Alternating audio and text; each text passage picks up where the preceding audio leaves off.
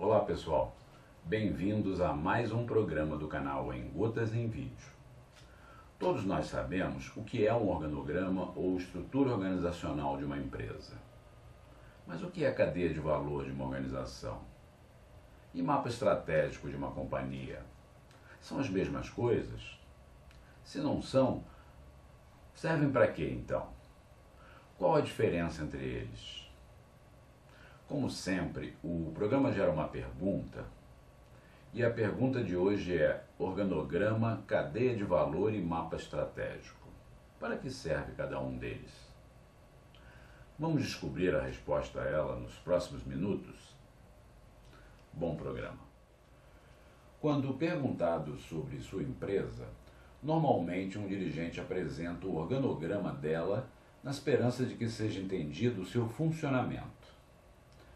Na verdade, uma estrutura organizacional representa apenas a estrutura de poder da empresa em suas diversas camadas verticais e a de responsabilidades em suas funções horizontais. Se um gerente de processos ou de TI for questionado sobre o funcionamento desta mesma empresa, ele apresentará um diagrama ao qual chamará de mapa de contexto dos processos da organização contendo uma série de macroprocessos interligados, mostrando o fluxo de trabalho e de informação da companhia. Já o pessoal de estratégia chamaria este mesmo diagrama de cadeia de valor da organização. Este mapa também é uma representação parcial da empresa, pois mostra apenas como se desenvolve o seu dia a dia, caracterizando suas atividades principais e de apoio. Sem dúvida, mais próximo a um correto entendimento da empresa do que aquele proporcionado pelo organograma dela. Por outro lado, se indagado sobre os propósitos e rumos da companhia, um profissional da área de estratégia apresentará um mapa estratégico, onde estarão distribuídos os seus diversos objetivos em quatro perspectivas: a financeira, que conterá os objetivos que concernem ao resultado final da empresa, como lucratividade, receita, custos, retorno ao acionista. A de clientes, que trará os objetivos relacionados ao mercado, tais como aumento da carteira de clientes, lançamento de novos produtos, retenção da base de usuários, busca por oceanos azuis.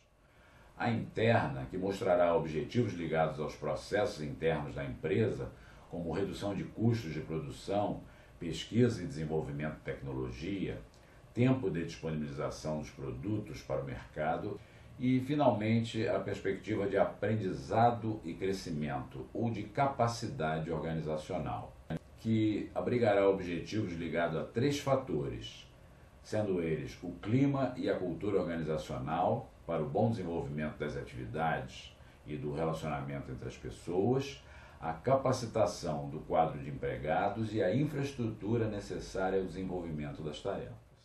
Esses objetivos estarão distribuídos em quatro raias, cada uma delas relacionada a uma perspectiva, e também estarão interligados por setas demonstrando a relação de causa e efeito entre eles.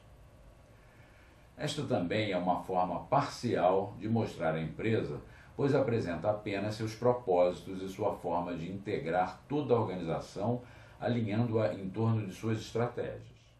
Do exposto acima, é possível verificar que nenhuma destas formas está completa para que alguém possa conhecer uma empresa de forma plena através delas. Contudo, esses três diagramas, que cabem numa folha de papel A3, podem ser a solução para que o alto comando da empresa possua um retrato fiel de sua organização, desde que esses mapas venham acompanhados de informações sobre o que eles propõem demonstrar.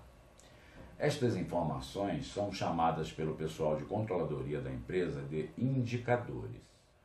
O organograma deveria apresentar o contingente numérico de cada uma de suas caixas, divididos em categorias como gestores, pessoal com cargos técnicos e pessoas em cargos suporte, além dos nomes e endereços eletrônicos dos responsáveis por cada caixa.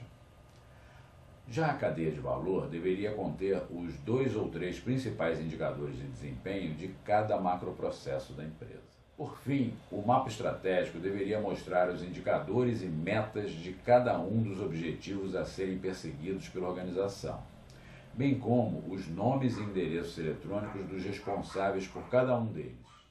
Desta forma, os gestores da empresa podem ser equipados através destas ferramentas complementares com um perfil completo do que é a empresa. Qual a sua estrutura de poder e de responsabilidades, qual o seu modus operandi e na direção de quais objetivos ela deve caminhar. Pense nisto.